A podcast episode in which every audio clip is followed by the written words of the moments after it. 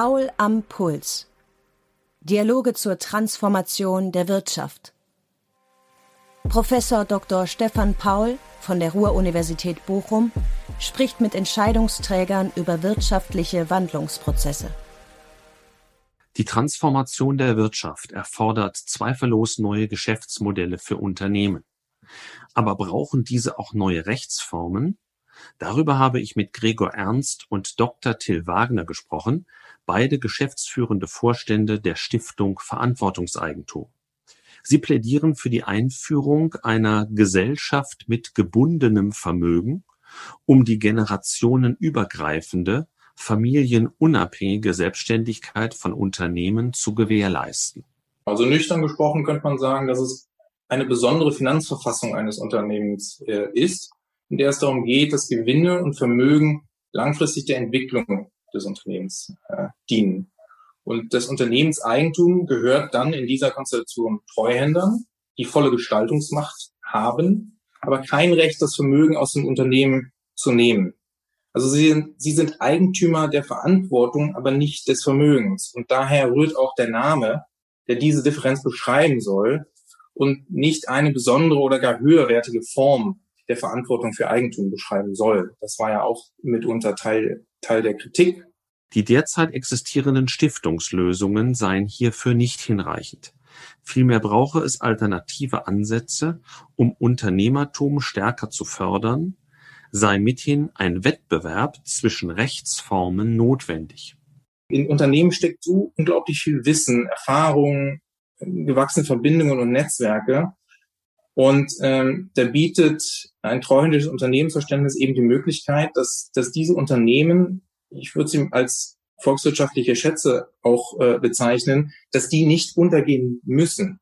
Die können natürlich untergehen, ja. Und, und wer sein Unternehmen äh, nicht in, in eine treuhändische Form bringen will, das ist, das ist ja überhaupt kein, das ist kein Müssen, aber es, wenn es diese Möglichkeit gäbe, dann könnte man äh, eben den Zugang zu diesen unternehmerischen Positionen äh, eröffnen und mehr Menschen, die unternehmerisch tätig sein wollen, den, den Zugang dazu eben äh, ermöglichen. Und das ist eben, denke ich, auch ein wichtiger, wichtiger Aspekt dieses Konzeptes, dass darüber äh, auch ein Unternehmertum nochmal äh, gestärkt werden kann, was kein Unternehmertum ist, was jetzt einer Neugründung bedarf, sondern eben wird ja, es wird ja auch von Übernahmegründungen gesprochen. Also dass dieser Aspekt der Übernahmegründungen auch nochmal äh, wirtschaftspolitisch äh, gestärkt würde.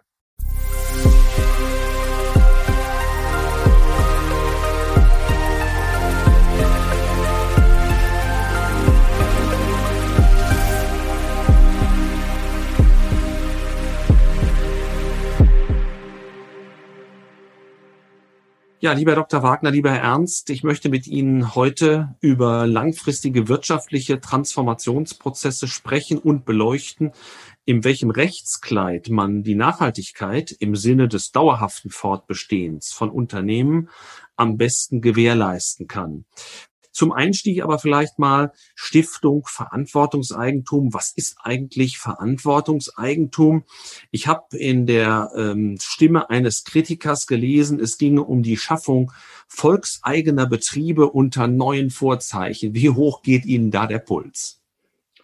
Vielleicht zur Höhe des Pulses äh, gleich. Äh, ähm, zunächst einmal zu dem Begriff Verantwortungseigentum aus unserer Sicht, nicht des Kritikers. Also wir unterscheiden äh, zwischen zwei Arten von Verantwortungseigentum. Einmal familiengetragenem Verantwortungseigentum. Das ist auch die traditionelle Art und Weise, wie wir äh, Verantwortungseigentum über die letzten Jahrhunderte, kann man ja eigentlich schon sagen, gelebt gesehen haben. Und eben dem, wofür wir uns daneben auch stark machen, dem familienunabhängigen Verantwortungseigentum. Und insofern gibt es da für uns eben auch gar keine sozusagen Gegensätzlichkeit im Verhältnis zu den Familienunternehmen, sondern eigentlich nur eine Weiterentwicklung, die man durchaus, und da kommen wir vielleicht ja auch noch zu, vor dem Hintergrund der demografischen Entwicklung, überhaupt der Transformationsentwicklung, die wir in der Gesellschaft beobachten können, äh, großen Sinn macht, unserer Meinung nach und auch eben der Meinung der Unternehmer nach.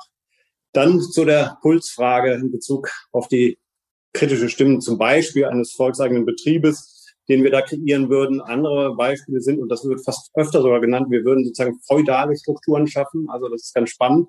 Wiederum haben wir den Vorwurf gekriegt, das wäre eine völlige Neoliberalisierung. Äh, also man weiß manchmal nicht so in unserer Position, äh, was sind wir denn da eigentlich? Beziehungsweise andersrum kann man das eigentlich, wenn, wenn wir in so unterschiedliche Ecken politisch äh, da versucht werden zu stellen, dann können wir uns eigentlich ziemlich sicher sein, da in der Mitte zu stehen und sind deswegen auch relativ ruhig und halten das tatsächlich auch für ja, Art äh, politische Nebelkerzen, die da teilweise äh, geworfen werden.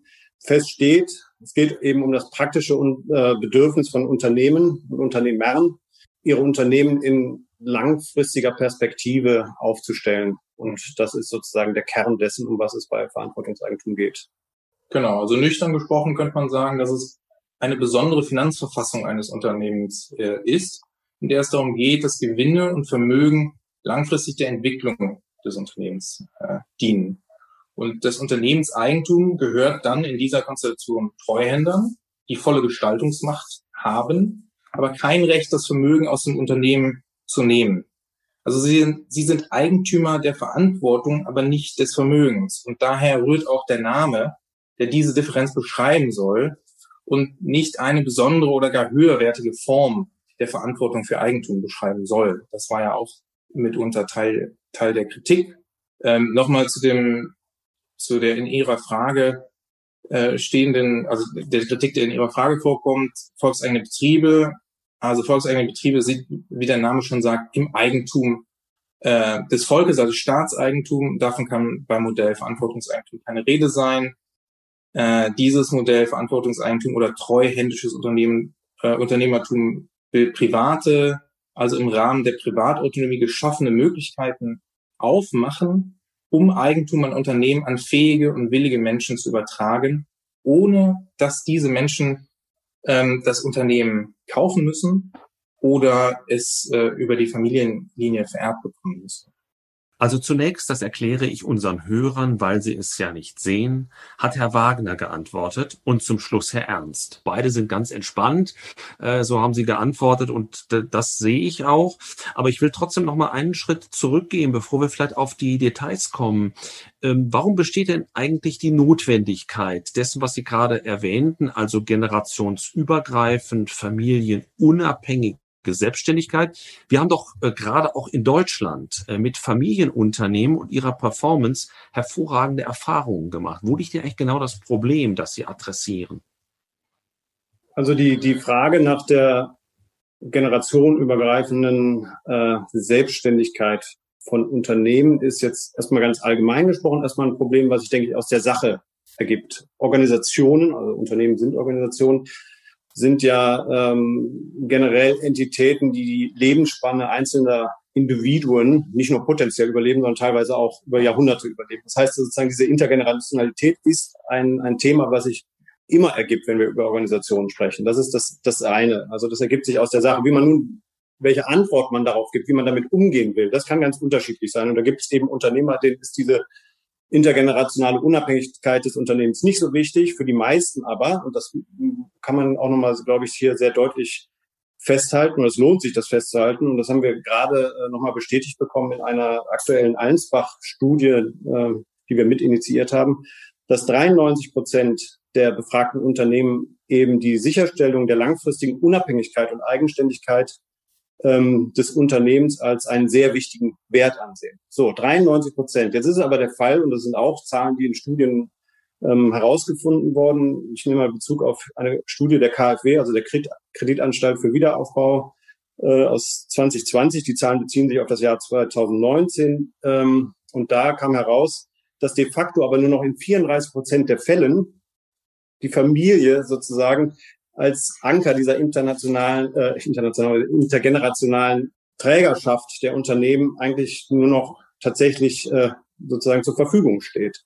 Und in dieser Diskrepanz, äh, glaube ich, wird die Notwendigkeit dieser familienunabhängigen Möglichkeit deutlich. Wir haben 93 Prozent der Unternehmer, die sagen, uns ist das ein wichtiger Wert. Tatsächlich nur noch 34 Prozent können das de facto in der Familie darstellen.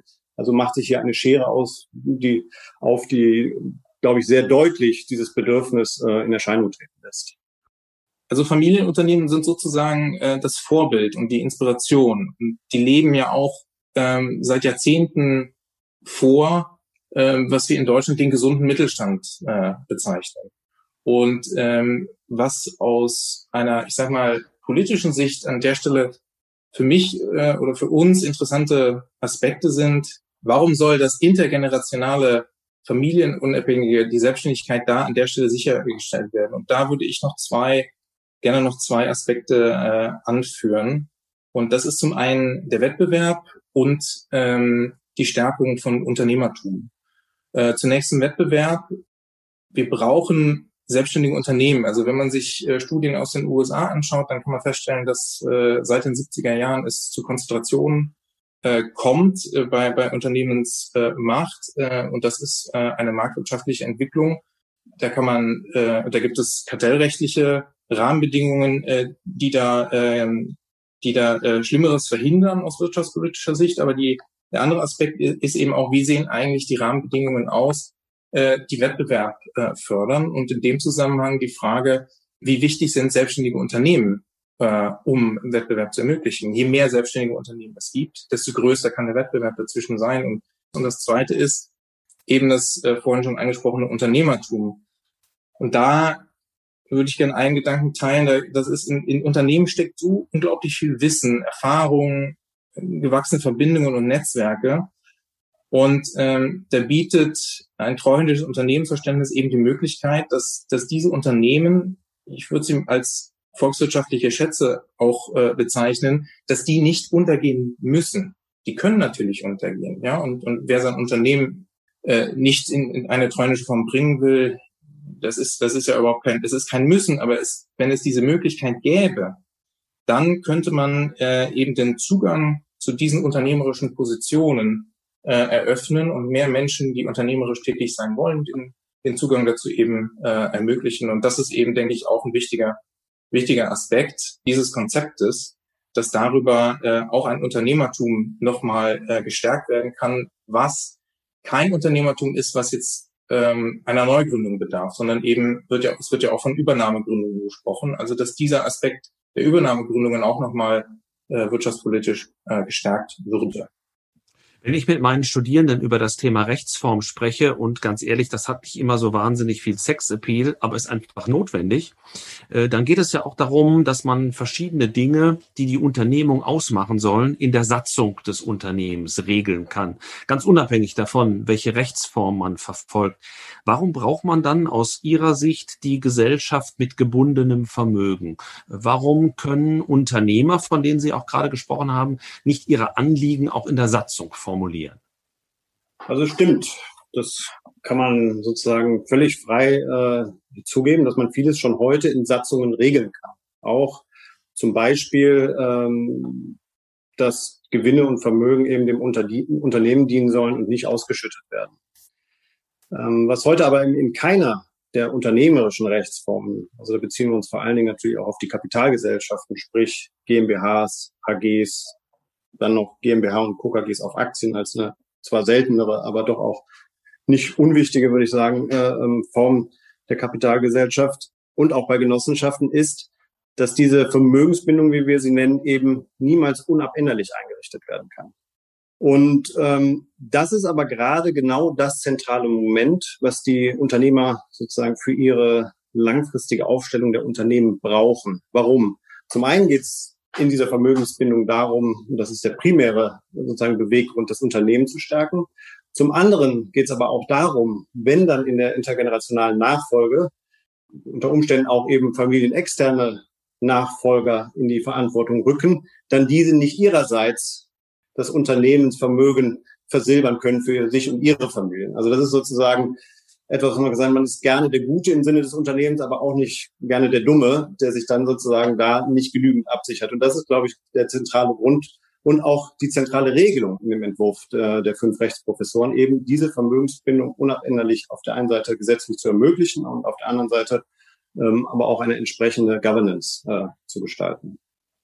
Äh, dieses Tun von Gutem, das bringt man in der Regel mit der Rechtsform von Stiftungen auch zusammen. Wäre das denn nicht eine Alternative für äh, diejenigen, die möchten, dass ihr Unternehmen sozusagen unabänderlich besteht?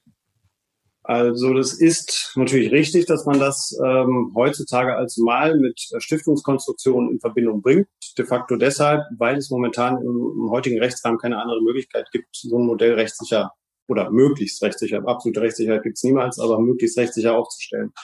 Ja, das ist so. Und es ist auch ein Weg und wir können auch nochmal hier an der Stelle auch nochmal explizit, das machen wir immer wieder, aber es lohnt sich immer wieder, das auch zu betonen, explizit machen, dass Stiftungsmodelle sich auch gerade für größere Unternehmen sehr gut eignen und auch von denen ja auch schon seit Jahrzehnten, im Falle von Zeiss seit über 130 Jahren äh, gut funktionieren, aber eben für die mittelständischen, kleineren Unternehmen und Startups die Stiftungskonstruktion eben kein gangbarer Weg sind und damit anzahlmäßig für den Großteil des so berühmten deutschen Mittelstandes. Und sozusagen dafür braucht es eben äh, diese andere Rechtsform. Jetzt kann man sich natürlich darüber unterhalten, warum denn äh, ähm, nicht eine Reform des Stiftungsrechts oder kann man nicht im Stiftungsrecht etwas anpassen? Und diese Frage, die haben wir uns auch von Anfang an gestellt und auch diskutiert, auch mit Experten, mit Anwälten, Professoren, auch im Justizministerium. Und da war ein relativ klares Ergebnis, dass eine Reform des Stiftungsrechts eben nicht zielführend ist. Wir haben sogar sozusagen den Hinweis bekommen aus dem Justizministerium, nicht nur ins Gesellschaftsrecht zu gehen, sondern auch äh, speziell ins GmbH-Recht. Und da sind wir dann eben gelandet in diesem Prozess. Und das ist auch der Grund, äh, warum die äh, fünf Professoren mit diesem Entwurf einer GmbH mit Vermögensbindung an die Öffentlichkeit getreten sind. Mhm. Also im, im Stiftungsrecht ist der Anpassungsbedarf entweder sehr groß, ja, äh, oder ähm, durch zu geringe Anpassungen äh, werden dann zukünftige Flexibilitäten eventuell ausgeschlossen. Ein anderer Aspekt ist, dass das ursprüngliche Wesen der Stiftung durch eine unternehmerische Nutzung, ja, man könnte auch sagen durch eine Verbiegung des Stiftungsrechts verwässert wird, ja, was aus Sicht der Nutzer und Wächter der Stiftung äh, auch nicht ähm, Sinn der Sache sein kann. Des Weiteren hatte eben die Stiftung auch äh, ganz eigene äh, Logiken. Also mit einer Stiftung, eine gemeinnützige Stiftung ist grundsätzlich darauf ausgelegt, dass ein externer gemeinnütziger Zweck äh, finanziert werden soll und ähm, eine gemeinnützige Stiftung als Eigentümerin, als Trägerin eines Unternehmens ist quasi gesetzlich auf Ausschüttung, muss quasi gesetzlich auf Ausschüttung von Dividende äh, bestehen. Ja. Und wir wissen aber aus der Erfahrung, dass es unternehmerische Situationen geben kann, wo die Ausschüttung einer Dividende unmöglich ist. Ja, also entweder wenn eine große Investition ansteht oder ob die wirtschaftliche Situation es nicht zulässt. Also bei Startups äh, kann man ja mit ziemlicher Sicherheit davon ausgehen, dass sie die ersten Jahre mit Sicherheit in der Verlustzone operieren und keine Dividenden ausschütten können. Dann gibt es Fälle von schon lang bestehenden Unternehmen, die über gewisse Zeiträume stabil Dividenden auszahlen können, aber dann sehr große Investitionen tätigen, wo sich dann auch die Gesellschafter dazu verpflichten, über sehr lange Zeiträume äh, auf Dividende zu verzichten. Ja? Also kennen Beispiele, wo äh, das Investitionsvolumen äh, den Jahresumsatz äh, übersteigt und dann, dann wird für 15 Jahre äh, auf Dividende verzichtet. Das sind äh, Konstellationen, die eben dann kollidieren mit dem Stiftungsgedanken, wo ein externer Zweck finanziert werden soll. Vielleicht, um das nochmal an der Stelle auf den Punkt zu bringen, sowas ist einfach in Stiftungskonstruktionen nicht möglich. Also ein Stiftungsvorstand könnte niemals einer 15-jährigen Dividendenverzicht zustimmen, ähm, weil er damit ja sozusagen de facto beschließt, den Stiftungszweck nicht mehr erfüllen zu können für einen Zeitraum von 15 Jahren. Und das sind sozusagen Problematiken, die, die auch jetzt im öffentlichen Diskurs oftmals auch bisher zu kurz gekommen sind. Natürlich ist dann oft diskutiert worden darüber, dass es relativ komplex ist, weil man es ja eigentlich immer mit Doppelstrukturen zu tun hat. Auf der einen Seite die Stiftung als Gesellschafter, dann irgendwie operative ähm, ähm, äh, Gesellschaft als Träger des Unternehmens dazwischen geschaltet. Ähm, oftmals auch noch äh, sozusagen zwischen Verwaltung GmbHs. Das hat dann auch bestimmte äh, rechtliche Gründe. Also man hat es da sehr schnell mit Konstruktionen zu tun, ähm, wo man mit äh, mindestens zwei, aber oft eben mit drei oder sogar vier Entitäten hantieren muss, um dieses Modell zu fahren und auch entsprechenden Gremien. Das muss man auch nochmal dazu sagen. Stiftungsrechtlich ist es auch so, dass der Vorstand ja dem Erhalt des Vermögens verpflichtet ist. Es gibt ja dieses eherne Grundgesetz oder den ehernen Grundsatz des Vermögenserhaltes, ähm, der stiftungsrechtlich äh, vorgeschrieben ist und dem gegenüber auch der Vorstand verpflichtet ist. Das ist aber auch eine ganz andere Haltung zum Vermögen, als ein Unternehmer das an den Tag legt. Ähm, also es ist eher eine, ähm, eine, eine verwaltende Haltung, denn eine gestaltende Haltung. Und das kann man gerade in dem Beispiel, das er ernst gebracht hat, sehen. Diese Entscheidung, eine solch große Investition, in dem Fall handelt es sich sogar über ein, äh, um ein Unternehmen, äh, was seit deutlich über 200 Jahren in Familienhand ist und eine solche Investition tätigt, sozusagen die Höhe des gesamten Umsatzes zu investieren, auf einen Zeitraum von 15 Jahren auf Dividendenausschüttung äh, zu verzichten, das ist eine unternehmerische Entscheidung und eine Entscheidung, die ein, ein, ein Vorstand, der auf sozusagen Vermögenserhalt und äh, stabile äh, ähm, und stetige äh, Dividendenausschüttung ähm, aus ist, nicht treffen würde. Und da beißt sich einfach die Geste des Stiftungsrechts mit dem, was es heißt, Unternehmer zu sein. Jetzt ist es aber so, dass in der von Ihnen vorgeschlagenen Gesellschaft mit gebundenem Vermögen, so soll sie ja eben heißen, ganz grundsätzlich keine Entnahme von Gewinnen oder Vermögenszuwächsen möglich sein soll. Auch keine Möglichkeit des Vererbens, wenn ich es richtig gelesen habe. Für wen ist denn sowas attraktiv? Ja, ich würde da direkt mal äh, anschließen. Also zunächst nur um das kurz ein bisschen klarzustellen, also eine Vererbung ist möglich. Ne? Sie kann optional ausgeschlossen werden und sind mehrere Gesellschafter da, können die äh, äh, anderen Gesellschafter sozusagen der Vererbung zustimmen oder eben nicht zustimmen. Insofern ist diese Vererbung sozusagen äh, nicht völlig ausgeschlossen, sie ist aber äh, ähm, an Bedingungen äh, geknüpft. So, jetzt zu Ihrer Frage, für wen ist sowas eigentlich äh, attraktiv? Qualitativ gesprochen kann man sagen, dass es eigentlich für alle Unternehmer attraktiv ist, denen an einer langfristigen, generationenübergreifenden Perspektive ihr Unternehmen gelegen ist. Und ähm, das kann man vielleicht noch hinzufügen, eben dieses äh, ähm, oder diesem, diesem Ziel nachgehen wollen und dabei nicht auf Familie oder Stiftungsmodelle zurückgreifen können oder wollen. Das ist sozusagen die qualitative Ebene die Frage, für wen ist das attraktiv? Quantitativ gesprochen, äh, kurz gesagt, für sehr viele Unternehmer. Also das ist eben das Ergebnis der, der Allensbach-Studie, dass sich eine Mehrzahl der befragten Unternehmer eben mit den, den, den, den grundsätzlichen Gestaltungsprinzipien von Verantwortungseigentum sehr wohl identifizieren können. Also das ist erstens der ganz wichtige Punkt, dass Gewinn und Vermögen eben primär dem Unternehmen dienen und nicht ohne Gegenleistung entnommen werden können. Das stimmen 80 Prozent der befragten Unternehmer zu. Dann zweitens, dass die Selbstständigkeit des Unternehmens ähm, auch unabhängig von der Familie gesichert werden kann. Da stimmen 74 Prozent der befragten Unternehmer zu. Das ist ein Vorteil oder das ist ein sehr guter Punkt an dem Konzept Verantwortungseigentum. Und drittens, ähm, sogar, und das auch das haben, hat das Einsbach-Institut abgefragt, ähm, auch der Fakt, dass die Unternehmer am Erfolg des Unternehmens nur über erfolgsbasierte äh, Vergütungsbestandteile äh, partizipieren können und nicht über Gewinn- und Vermögensentnahmen, auch das finden noch knappe 60 Prozent als einen positiven Faktor. Und 42 Prozent der befragten Unternehmer haben sogar nicht nur zugestimmt, dass die Prinzipien grundsätzlich äh, positiv sind, sondern sie sagen auch, dass sie sich Verantwortungseigentum für ihr eigenes Unternehmen vorstellen oder sogar gut vorstellen können. Es soll sowohl eine Möglichkeit zum Unternehmensverkauf geben, genauso wie angemessene, so heißt es ja, Managervergütung. Nun, das angemessen ist immer eine Frage des Beurteilungsmaßstabes. Ist das nicht ein Einfallstor, gerade auch zur Umgehung Ihrer Grundanliegen? Nein, denn es geht ja, was den Verkauf angeht, eben überhaupt nicht um eine ewige Einmauerung von Vermögen. Ähm, und noch geht es darum, finanzielle Anreize völlig auszuschließen. Ähm, es geht hier nicht um Idealismus oder Mönchstum, wie wir das auch häufig sagen. Also der Verkauf eines Unternehmens soll überhaupt nicht ausgeschlossen werden. Und das ist auch gerade im Sinne der Unternehmer, die sich für diese Rechtsform engagieren. Ähm, es gibt eben genug unternehmerische Situationen, wo der Stand eines Unternehmens in seiner Selbstständigkeit überhaupt nicht mehr sichergestellt werden kann, weil die Marktbedingungen sich ändern, weil gesetzliche Regelungen sich ändern. Und in solchen Fällen müssen aus Verantwortung heraus natürlich auch Unternehmensverkäufe möglich sein. Der, der entscheidende Punkt ist nur, dass die Unternehmer sicherstellen wollen, dass nicht deshalb verkauft wird, um sozusagen für sein individuelles privates Konto äh, Vorteile äh, daraus zu schlagen.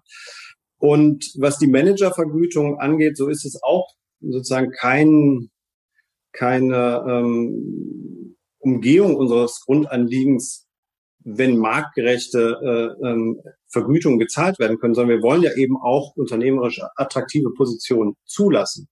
Und die Frage danach, wie wird denn das geregelt, da ist sozusagen die, die, die Logik innerhalb des Entwurfs, dass man sich daran orientiert, was heute schon in der Rechtspraxis gemacht wird, dass unterschieden wird zwischen äh, verdeckten und offenen Gewinnausschüttungen. Und sozusagen alles das, was von Finanzämtern im Zuge der Überprüfung nicht als eine verdeckte Gewinnausschüttung gewertet werden würde, ist sozusagen im Rahmen dessen, was wir dann sagen, das ist marktüblich. Und das sind ja auch die Tabellen, die aus äh, sozusagen in diesem Hintergrund dieser dieser dieser Bewertung, ob eine ob eine ähm, verdeckte Gewinnausschüttung vorliegt oder nicht, da ähm, ja, relevant sind, wo eben verglichen wird, welche auch Fremdgeschäftsführer in welchen Unternehmen, in welchen Größen, in welchen Branchen verdienen eigentlich wie viel. Und das ist sozusagen die Logik, die im Hintergrund dieses Entwurfs ähm, regelt, ähm, was dann noch marktgerecht ist und was nicht. Und da kann man sich jetzt darüber unterhalten, ob die marktgerechten Löhne denn okay sind oder nicht. Wir denken, das muss man nicht theoretisch entscheiden. Das ist eben das, was der Markt entscheidet. Jetzt ist es ja so, dass ich, ähm, Sie haben vorhin auch über unser Wirtschaftssystem argumentiert, dass sich in unserem äh, marktwirtschaftlichen Wirtschaftssystem ja auch mit Eigentum und Haftung äh, miteinander verbinden, dass einerseits der Unternehmer Risiken eingeht, dass er auf der anderen Seite aber auch entsprechende Rendite Aussichten hat, die zunächst mal nicht limitiert sind. Also, dass er sowohl Risiken trägt als auch Chancen hat. Und ich denke, persönliche Haftung ist ja auch ein wesentlicher Motivationsfaktor für Unternehmen. Deswegen war meine Frage, wird nicht gerade so der Antrieb, auch unternehmerisch tätig zu sein, Innovationen auf den Weg zu bringen, abgebremst, wenn man nur so den Durchschnitt sozusagen verdienen kann? Einige Kritiker sprechen hier auch von der Herrschaft der toten Hand. Ja, das sind jetzt einige Fragen auf einmal. Wir versuchen mal sozusagen möglichst äh, ähm, systematisch da, da, da durchzugehen.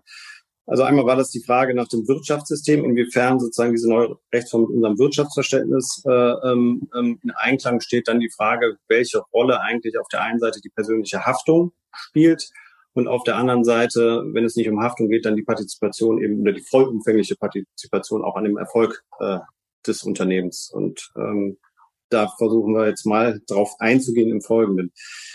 Was die Innovationsfähigkeit angeht, könnte da eine Antwort oder ist eine Antwort aus der Praxis, wenn man sich solche Unternehmen anguckt wie Zeiss, wie Bosch.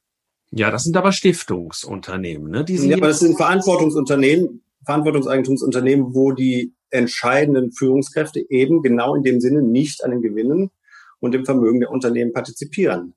Und äh, die Frage ist ja, wer ist denn der Unternehmer da eigentlich? Und der Unternehmer sind eben diese Menschen, die wir Herr Fehrenbach zwar sozusagen bei Bosch äh, auf Ebene der Bosch Industrietreuhand sozusagen unternehmerisch mit das Heft in der Hand haben, aber auch von einem Verkauf der Solarsparte oder ähm, was auch immer eben äh, keinen müden Euro auf seinem Konto sieht, sondern er tut das aus einer Logik heraus, weil es fürs Unternehmen Sinn macht und nicht für seine ähm, persönliche Tasche. Ähm, und insofern sozusagen, wenn man in die Praxis guckt, wie viel Patente Bosch auch wöchentlich anmeldet oder das gleiche bei Zeiss, kann man nicht sagen, dass diese Unternehmen grundsätzlich nicht innovationsfähig sind. Im Gegenteil, es gibt sehr gute Beispiele auch aus anderen Ländern, auch aus anderen Branchen, äh, dass die Innovationstätigkeit dieser Unternehmen sogar sehr hoch ist. Dann die Frage nach der persönlichen Haftung. Ja, die persönliche Haftung, das ist natürlich, vielleicht würdest du da einsteigen. Ja, bei der persönlichen Haftung würde ich gerne einen Gedanken einbringen das mag für den einen oder anderen sicherlich so gelten, ähm, dass die persönliche Haftung eine große Motivation ist, um Innovationen hervorzubringen. Aber bei einer systemischen Betrachtung ähm, kann man da, glaube ich, nicht davon äh, reden, weil ein Großteil unternehmerischer Aktivität eben in Körperschaften mit begrenzter Haftung stattfindet. Und ähm, so sehr nachzuvollziehen ist, dass es dieses Ideal der persönlichen Haftung äh, äh gibt, sollte man sich eben auch anschauen, ähm, ja, welche, welche Innovationssprünge uns begrenzte Haftung eben ermöglicht äh, haben. Ne? Also welche Investitionen werden möglich, wenn die Transaktionskosten für den Investor der Überprüfung, hafte ich für dieses eingesetzte Kapital ähm, sozusagen wegfallen, ähm, wenn für den Unternehmer die, die Langfristfolgen Abschätzung bei sehr innovativen Produkten eben nicht in die persönliche Haftung übergeht. Also an der Stelle würde ich da gerne einfach eine Bilanze brechen für die, für die beschränkte Haftung. Und ich glaube auch bei einer historisch-ökonomischen Betrachtung lässt sich das auch äh, gut nachvollziehen. Jetzt äh, haben Sie ja vorhin sagten Sie es auch schon mal gesagt, Sie fürchten nicht nur keine negativen Auswirkungen auf den Wettbewerb, sondern Sie sagen sogar, äh, das sei wettbewerbsförderlich, äh, was Sie vorschlagen. Können Sie das bitte noch einmal ausführen? Ja, zum einen, und das ist, glaube ich, schon zumindest angeklungen etwas, äh, in dem, was Herr Ernst äh, relativ zu Beginn unseres Gesprächs gesagt hat, dass eben selbstständige Unternehmen eine Bedingung für Wettbewerb sind und sozusagen vorschnelle oder betriebswirtschaftlich nicht notwendige Aufgaben von Selbstständigkeit durchaus zu einer unnötigen Reduzierung von Wettbewerb führen. Und das ist sozusagen in dem Sinne äh, schon ein sehr starkes Argument dafür. Und das hat ja auch der Professor Lars Feld äh, sehr deutlich auch in der Öffentlichkeit betont, dass äh, deswegen durch diese neue Rechtsform und die Erweiterung der Möglichkeiten, eine intergenerationale Kontinuität in der Selbstständigkeit zu schaffen, eben der Wettbewerb eher gestärkt wird als geschwächt wird. Das ist die eine Ebene, äh, wenn wir von Wettbewerb reden. Und die andere Ebene ist, die vielleicht auch ungewöhnlicher oder auch abstraktere ist, die des Wettbewerbs zwischen den Rechtsformen. Und auch diesbezüglich kann man festhalten, dass ja in keiner Weise ein Wettbewerb eingeschränkt wird, sondern der Wettbewerb wird ja gerade erhöht, indem ich eine Option als Unternehmer dazu bekomme, die ich in meiner unternehmerischen Freiheit wählen kann, weil ich denke, dass es für mein Unternehmen äh, das Beste ist, äh, sozusagen in dieser Form weiterentwickelt zu werden. Das ist aus Sicht einzelner anderer Rechtsformen, die dann in bestimmten Situationen vielleicht nicht mehr so attraktiv sind, weil es eben diese Option gibt, sozusagen in dem Sinne negative Auswirkungen haben könnte, das ist ja nicht äh, ein Zeichen von eingeschränktem Wettbewerb, sondern gerade Ausdruck des größeren Wettbewerbs. Insofern sozusagen auf beiden Ebenen eigentlich eine Stärkung des Wettbewerbs. Und Sie sehen äh, eben Ihre Rechtsform Innovation nicht nur für etablierte Unternehmen, sondern auch für Start-ups, haben Sie eben schon mal angedeutet. Also auch für diese besonders innovativen Unternehmen als sehr geeignet an? Ja, auf jeden Fall. Also das ist ja auch ein Grund, warum sich auch viele Startups äh, ähm, an dieser Initiative äh, beteiligen und auch die, die Forderung nach einer neuen Rechtsform unterschrieben haben. Eben weil für Startups ganz, ganz deutlich eben momentan keine einfach gangbare Lösung zur Verfügung steht, ihr Unternehmen in diesem Sinne langfristig äh, aufzustellen. Ähm, das ist ähm, ganz eindeutig der Fall. Und das ist für diese Unternehmen, diese jungen Unternehmen teilweise auch kann das sogar eine Frage äh, des Geschäftsmodells äh, sein. Also wenn Sie Produkte oder Dienstleistungen anbieten, die ähm, eine besondere Vertrauenswürdigkeit äh, beinhalten äh, und Sie in den Markt das Signal senden wollen, dass Sie als Unternehmen langfristig äh, selbstständig bleiben. Junge Unternehmen können eben nicht auf eine Familientradition äh, rekurrieren in, in der Kommunikation und äh, können über eine solche Rechtsform sicherstellen, dass das Versprechen, was sie den Kundinnen und Kunden abgeben, auch äh, eingehalten wird. Dann lassen Sie uns, wenn Sie Mitarbeiter, wenn Sie Kunden nennen, äh, nochmal auf die anderen Stakeholder äh, gucken. Die Unternehmer haben wir jetzt ja schon thematisiert. Äh, wie sehen die eine solche Rechtsform? Gehen wir sie mal eben durch und fangen tatsächlich nochmal mit den Mitarbeitern und den Kunden an. Meinen Sie, das hat überhaupt keine Auswirkungen auch auf die Beziehungen zu diesen oder wie würden Sie das einstufen? Doch, ich glaube, das hat Auswirkungen äh, da drauf und äh, da kann man sich auch beziehen auf äh, Studien, ähm, die bei Stiftungsunternehmen gemacht wurden. Und wir haben ja gerade gehört, dass äh, das Prinzip äh, dort äh, das gleiche ist, aber eben über äh, eine andere rechtliche Konstruktion sichergestellt. Ja, und da gibt die Forschung deutliche Hinweise, äh, dass die Auswirkungen auf die Stakeholder eines so institutionalisierten Unternehmensverständnis äh, als positiv eingeschätzt werden kann. Ja? Also bezogen auf die Mitarbeiter wird von einer höheren Identifikation mit dem Unternehmen berichtet. Ähm, mögliche Kunden sehen in diesem Typus Unternehmen, die weniger profitorientiert und stärker auf langfristige Perspektiven orientiert äh, wirtschaften. Ja, also das, äh, wenn Sie jetzt noch äh, die Frage nach den anderen Stakeholdern, also zum Beispiel äh, den Staat oder Finanziers mit einbeziehen, dann äh, lässt sich sagen, dass diese äh, Unternehmen ähm, krisenresilienter sind langlebiger äh, sind, äh, für den Staat eben auch ein Aspekt, Steuersubjekte als äh, langlebig zu erhalten. Als Quellen können wir hier vor allen Dingen auf die empirische Forschung von Steen Thompson von der äh, Kopenhagen Business School verweisen, ähm, einer der profiliertesten äh, Forscher ähm, im, im Bereich äh, Stiftungsunternehmen. Und ähm, dann gibt es eben verschiedene, seit geraumer Zeit immer wieder durchgeführte Studien des Allensbach-Instituts, die sich die die Wahrnehmung von ähm, treuhändisch geführten Unternehmen in der Öffentlichkeit anschauen Hm. Und auch die Stiftung Familienunternehmen publiziert dazu. Aber wenn ich nochmal auf die Finanziers kommen darf an, an der Stelle und zwar speziell an die Banken, an ihre Ratingsysteme, äh, so wie wir sie kennen, ähm, dass ein Unternehmen auf Dauerhaftigkeit ausgelegt ist, das geht ja nun ganz klar auch aus, äh, aus Ihren Ideen hervor. Warum ist es aber krisenresilienter? Das habe ich noch nicht ganz verstanden. Es gibt einen Grund, weil tendenziell durch diese Vermögensbindung und damit auch die ähm, ja, vorgängige Thesaurierung von Gewinnen, die Eigenkapitaldeckung dieser Unternehmen tendenziell relativ hoch ist. Ähm, und das hat Auswirkungen in der Krise. Das können wir jetzt anekdotisch auch aus unserem Kreis, äh, ohne da sozusagen konkrete Namen zu nennen, aber sagen, dass da der Druck oftmals zwar am Markt gespürt wurde, aber nicht sozusagen das Unternehmen äh, in irgendwelchen Maßen sofort in äh, sozusagen Schwierigkeiten äh, gebracht hat. Das ist sozusagen ein Aspekt der Krisenresilienz. Dann gibt es auch ganz spannende äh, Untersuchungen dazu ähm, bei einem Unternehmen in England, was Anfang der 90er Jahre, glaube ich, mal sehr in äh, eine Krise gerutscht ist und auch kurz vor der Insolvenz stand, wo über diese große Identifikation der Mitarbeiter, die Mitarbeiter auch zum Turnaround des Unternehmens beigetragen haben, beigetragen haben, unter anderem dadurch, dass sie in Vorruhestand gegangen sind, ohne Abfindung und all solche Dinge. Also das heißt, da sind sozusagen Potenziale, die da in der ähm, Empirie zutage treten, die, die sichtbar sind, was die Krisenresilienz angeht. Die äh, hohe Eigenkapitaldeckung führt natürlich aber auch dazu, dass diese Unternehmen tendenziell eine gute Bonität haben. Ähm, und damit, äh, und das zeigen Studien äh, vom Allensbach-Institut, eben in der Meinung der Unternehmer entweder äh, keine schlechteren Bedingungen haben, sich äh, fremd zu finanzieren. Viele sagen sogar besser äh, als andere Unternehmen.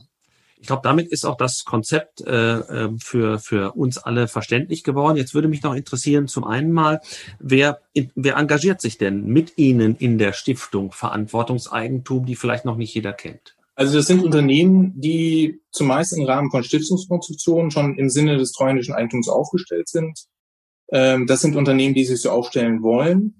Äh, das sind aber auch Unternehmen und andere äh, Personen, äh, die sich mit diesem Unternehmensverständnis verbinden können, die das fördern wollen und ähm, die das für sich und ihr eigenes Unternehmen umsetzen wollen, weil sie einen Wert darin sehen, dass es da mehr Optionsvielfalt gibt. Ja, und wenn ich kurz ergänzen darf, wir haben sogar auch Unterstützer, die sich noch nicht mal für sich selber unbedingt als sozusagen den Weg für ihr Unternehmer vorstellen können, aber die dennoch den Wert eben auch sehen können und uns unterstützen. Ähm, vielleicht auch vor dem Hintergrund, dass man ja auch nie genau weiß, ob man nicht doch irgendwann mal für sein eigenes Unternehmen darauf zurückgreifen will. Vorletzte Frage, die wir auch immer stellen. Welche Eigenschaften sollten Studierende, die ja die Arbeitskräfte von morgen sind, in besonderer Weise mitbringen? Was braucht man künftig noch mehr als in der Vergangenheit oder heute?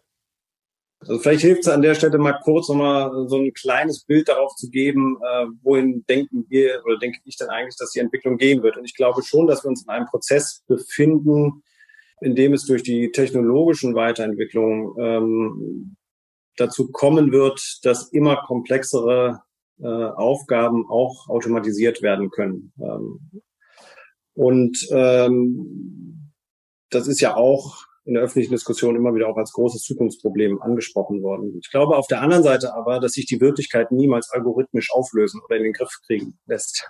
Ich glaube, die Zukunft ist unbestimmt und dieser Raum wird auch nicht kleiner werden. Ich glaube, die, die, äh, die Knotenpunkte dieser Unbestimmtheit, die werden sich verändern. Es werden andere Kompetenzen äh, gebraucht, äh, anderes Wissen, meinetwegen Programmierungsfähigkeiten, wie auch immer, wie auch die technologische Entwicklung da, da weitergehen wird.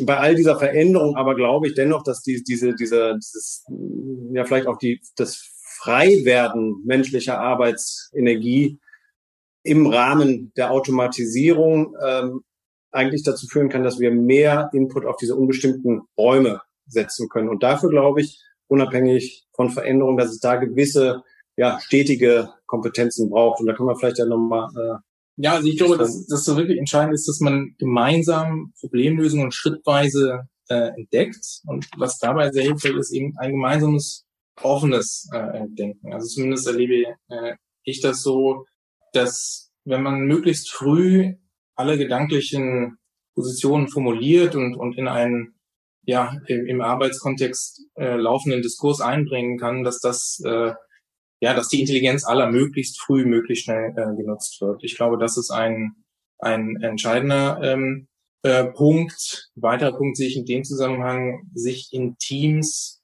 gut zurechtzufinden. Das ist jetzt nichts Neues, aber ich mache schon die Entdeckung, dass die Arbeitskultur sich dahingehend verändert, dass ähm, der Umgang mit eigenen Stärken und Schwächen ähm, sich geändert hat und, und dass dort auch mit einer anderen Offenheit darüber kommuniziert wird, vor allen Dingen was die Schwächen angeht. Und dass, dass da eine Schambehaftung, die da äh, ja vor einigen Jahren noch, noch zu spüren war, dass das in den Hintergrund tritt und das halte ich für ja, sehr wertvoll für den Arbeitskontext. Dann vielleicht noch eine Beobachtung. Am Anfang des Interviews hatte Herr Wagner das angesprochen, also wie wir arbeiten in der Stiftung Verantwortungseigentum remote. Ich beobachte das im, im Freundeskreis auch. Äh, viele Menschen, die jetzt bei Technologieunternehmen arbeiten, äh, das sind globale Teams, die sich eigentlich nur noch in der virtuellen Welt treffen. Und, und die Virtualisierung des Arbeitskontextes, äh, das ist schon nochmal eine Herausforderung, die besondere Fähigkeiten braucht, glaube ich, nämlich sich die Arbeit der Kolleginnen und Kollegen auch äh, vorstellen zu können. Die ist halt eben nicht mehr in einem gemeinsamen Wahrnehmungsraum oder beziehungsweise dieser ist digital.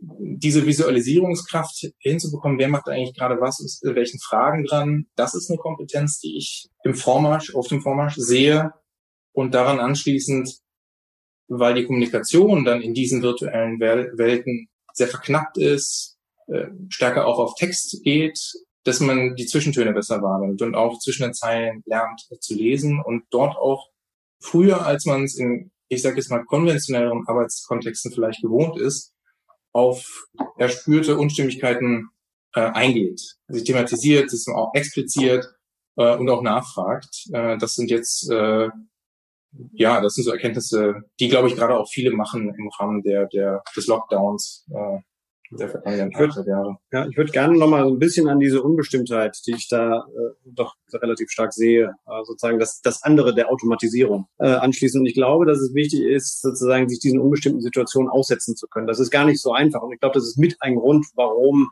die Anzahl derer, die Unternehmen gründen, unter anderem nicht so sehr hoch ist in Deutschland, wie wir das uns manchmal wünschen, weil es auch gar nicht so leicht ist, das auszuhalten, äh, diese Situation.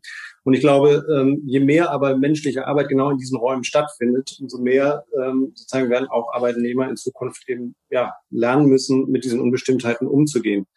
Und äh, das betrifft auch die Fähigkeit, eben Problemlösungen schrittweise zu entdecken und nicht mit dem Anspruch hinterher zu laufen, von Anfang an alles äh, äh, zu wissen und das vielleicht auch ein bisschen relativierend in dieses Ausleuchten des Möglichkeitsraums. Es bleibt eben erstmal nur ein Möglichkeitsraum, von dem wir nicht wissen, wie genau dann hinter das Ergebnis sein soll. Und ich glaube auch, dass, dass, dass diese Ebene einhergehen kann, auch mit einer emotionalen Verunsicherung. Also das, das, das kann auch Angst machen, solche Situationen. Und ich glaube, dass deswegen Stichwort äh, emotionale Empathie äh, sozusagen da auch in Zukunft zusammen auch mit diesen kommunikativen Fragen, die gerade von Herrn Ernst angesprochen werden, äh, ähm, wichtig sind. Unbestimmtheit auch, die Konsequenz äh, denke ich, ähm, wichtig in diesem Zusammenhang, dass die äh, Definition meines Arbeitslebens weniger an Rollen und festen Funktionen stattfinden wird, sondern eher als Entwicklungsweg gesehen wird, der auch mal Schleifen und Umwege und Überraschungen mit sich bringt.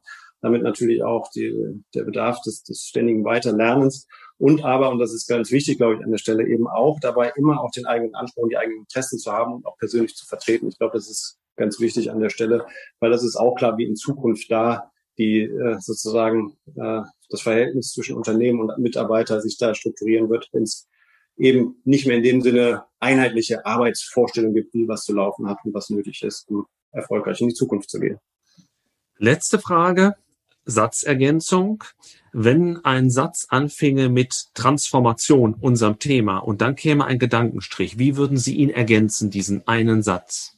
Transformation bedeutet für mich Verantwortung. Einmal in dem Sinne, dass es gilt, hinzuschauen, was sich im Rahmen kultureller Evolution entwickelt, also welche Lösungen sich dezentral für welche Probleme herausbilden.